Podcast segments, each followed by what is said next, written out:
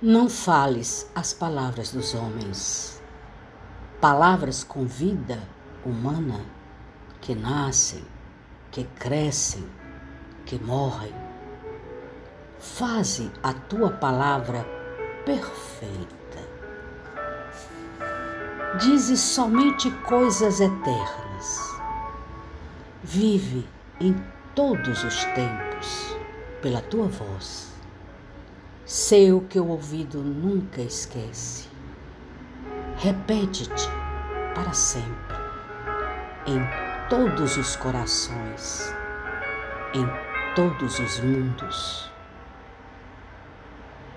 Cecília Meireles, Cântico 12